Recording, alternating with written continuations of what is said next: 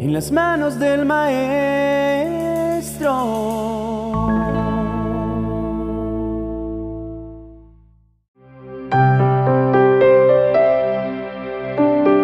Ser privado de la libertad es uno de los mayores daños a los que un ser humano puede ser sometido.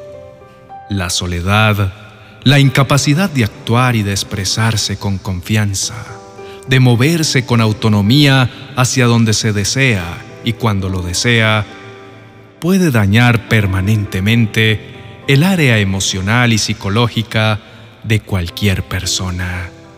Existen prisiones físicas y prisiones espirituales. Quizá en esta noche llegamos delante de Dios con innumerables razones por las que nos sentimos en prisión. Pero hay prisiones que no tienen rejas y sin embargo nos ahogan e inmovilizan, nos tiranizan, nos acobardan, nos producen pánico y acortan nuestra respiración.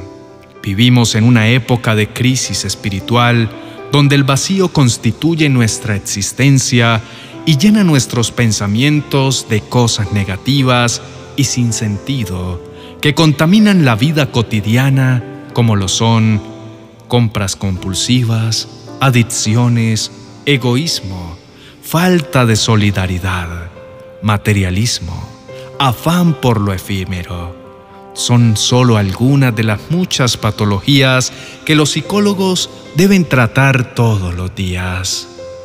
Pero hay personas que llegan sintiéndose prisioneras, atrapadas en la cárcel de la angustia y la frustración, luego de haber buscado la salida en diversas adicciones socialmente aceptadas, como el trabajo excesivo o un trabajo no deseado, los medicamentos, un matrimonio difícil, el rencor, una enfermedad, un pasado doloroso que ha dejado marcas, una crisis económica o todo aquello que nos hace sentir atrapados y nos priva de paz y tranquilidad. Nuestra cárcel, nuestra inmovilidad, la situación que nos está paralizando, el problema ante el cual nos encontramos y que no podemos resolver, y la actitud con la cual nos enfrentamos a ella determinará cuán libres seamos. Por eso, ante nuestras crisis financieras, ante nuestra crisis matrimonial, ante la pérdida de un ser querido, ante la enfermedad, ante la carga que nos aplasta, lo más maravilloso que nos puede liberar es la oración y la alabanza al Señor de todo corazón y con toda humildad. Es una alternativa gloriosa la de exaltar y adorar.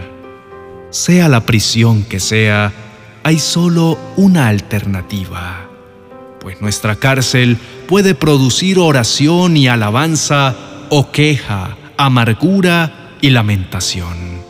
Nosotros somos quienes decidimos en qué lugar la queremos convertir. Cuando estamos en situaciones complicadas que nos inmovilizan, que nos oprimen, que parecen atraparnos y perdemos nuestra libertad, tenemos que tomar decisiones que aumentarán o disminuirán nuestra carga. Porque la actitud, la manera y la forma en que nos enfrentemos con la crisis determinarán cuánto crezcamos, maduremos y cuán estables estemos al pasar la prueba o la situación difícil. Cuando las cosas no ocurren como las planificamos, cuando se salen de nuestro control, cuando los problemas nos encierran en una prisión sin salida, aprenderemos la lección que aprendieron Pablo y Silas. Nuestra prisión puede abrirse, las cadenas pueden romperse si asumimos la actitud correcta, orar y alabar.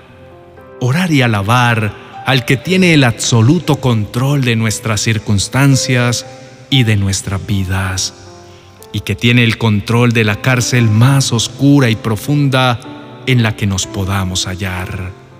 Tiene tal soberanía y poder que es capaz de sacudirla, abrir sus puertas, soltarnos de la condena, quitar los grilletes, librarnos de la esclavitud y bendecirnos, no solo a nosotros, sino a los que nos rodean. La cárcel en que se encontraban Pablo y Silas seguramente era un lugar insoportable, lleno de humedad, mal olor, en el calabozo más adentro, oscuro, con excremento. Y allí fueron amarrados a un cepo, que eran unas piezas de madera grandes y pesadas que les hacían permanecer sentados e inmóviles. Si el ser privado de la libertad es terrible y traumático, lo era aún más porque estaban allí injustamente. Pablo y Silas habían liberado a una joven endemoniada, y esta acción de servicio y expresión del reino de Dios provocó que los arrojaran en la cárcel. Pablo y Silas habían sido golpeados severamente con varas, al estilo romano. Les quitaron la ropa y recibieron muchos azotes. Adoloridos, inmerecidamente encarcelados, sus espaldas estaban sangrando, lo que les provocaba dolor insoportable en cada movimiento. Y sin contemplación alguna, las órdenes dadas al carcelero se llevan a cabo, evitando que escaparan, y ellos pudieron decidir entre quejarse, lamentarse, clamar justicia, rebelarse o amargarse. Sin embargo, decidieron orar y alabar a Dios. A medianoche, cansados y sin saber qué sería de sus vidas, inmovilizados, el dolor era irresistible, moverse un tormento. Pero de pronto, en medio de tan atroz padecimiento, Pablo y Silas comenzaron a entonar un salmo y la prisión se llenó de paz y luz, sintiendo que sus corazones se alegraban y que sus dolores se hacían pasajeros. Hechos capítulo 16, versos 25 al 26 nos dicen, alrededor de la medianoche, Pablo y Silas estaban orando y cantando himnos a Dios, y los demás prisioneros escuchaban. De repente hubo un gran terremoto y la cárcel se sacudió hasta sus cimientos. Al instante, todas las puertas se abrieron de golpe y a todos los prisioneros se les cayeron las cadenas. Pablo sabía que predicar el Evangelio iba a representar acusaciones falsas, dolores, persecución y angustia. Sin embargo, su adoración estuvo siempre presente, dando testimonio fiel de su amor y devoción a Cristo. Sus mejores cartas, las más profundas y llenas de consolación, fueron escritas desde diferentes cárceles donde estuvo, y en ninguna se lee una queja o un sentimiento de derrota ante tal sufrimiento. Todo esto es reflejo de un verdadero hombre de fe, capaz de adorar y alabar a Dios en todo tiempo y en todo lugar, porque era un verdadero adorador en espíritu y en verdad. Es momento de reflexionar acerca de nuestra actitud ante las adversidades y por qué, en vez de sentirnos atrapados, mejor oramos y alabamos. Bajo aflicción, oremos y adoremos. Bajo angustia, oremos y alabemos. Bajo dolor insoportable, oremos y alabemos. Bajo escasez, oremos y alabemos. E inmediatamente, esa oración de fe inundará de paz la medianoche que cubre nuestro cielo negro, y seguramente los cepos de nuestra prisión se abrirán y seremos completamente libres de todas nuestras angustias y circunstancias que nos dominan. Oremos. Señor, en esta noche te pido que me ayudes a recuperar el deseo de tener alegría siempre en mi corazón, aún en medio de las prisiones de mis dificultades, y que pueda celebrar en tiempos de angustia, festejar que no estoy solo y que tienes todo bajo control. Que mi alabanza y adoración sean el reflejo de una vida espiritual madura y de constante crecimiento contigo.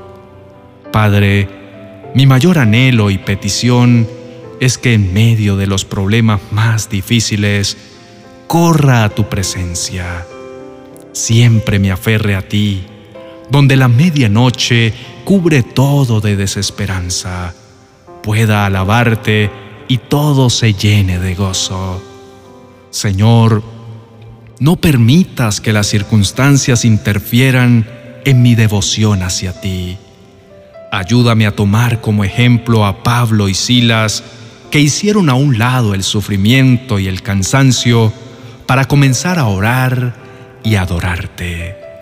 Padre amado, ayúdame para que mi voz sea tan fuerte que trascienda y pueda transmitir tu palabra de la mejor manera. Porque si otros me oyen alabarte, se harán preguntas sobre cómo puedo hacerlo aún en medio de tantos problemas. Además, tener ánimo para hacerlo. Que alabarte sea mi mejor forma de testificar a los demás de mi vínculo personal contigo y que mi vida sea transformada en paz y tranquilidad. Enséñame, Señor, a entrar en ese mundo sobrenatural al que tú deseas llevarme. Quiero adorarte en espíritu y en verdad, que al exaltarte y alabarte, sean renovadas mis fuerzas y sean atadas todas mis angustias y quebrantos, y mi vida sea liberada y transformada por el poder de tu presencia.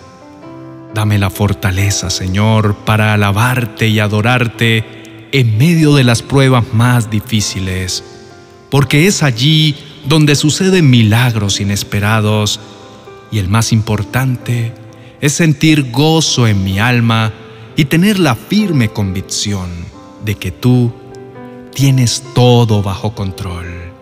Pero otro bastante significativo es ver la vida transformada de quienes me rodean, aquellos que comienzan a experimentar alegría y deseo de tener la relación de amor que yo tengo contigo.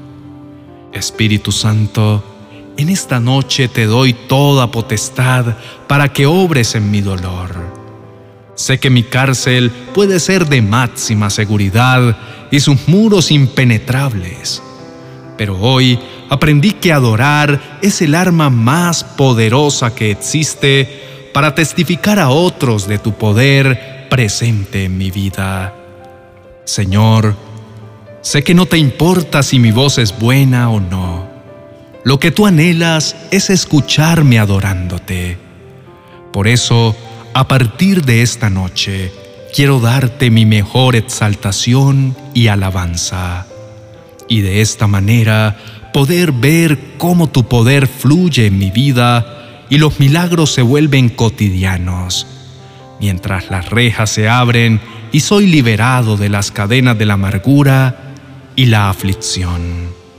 Hoy quiero celebrar mi vida, no importando que mi medianoche sea oscura y fría, porque sé que en medio de las peores circunstancias siempre estás tú iluminando mi camino. Rompes las cadenas y me haces libre. Señor, mi Dios, tú mantienes mi lámpara encendida Tú eres la luz de mis tinieblas. Con tu ayuda, mi Dios, puedo vencer ejércitos y derribar murallas. El camino de Dios es perfecto. La palabra del Señor acrisolada. Dios es el escudo de los que en Él confían. Amén y amén.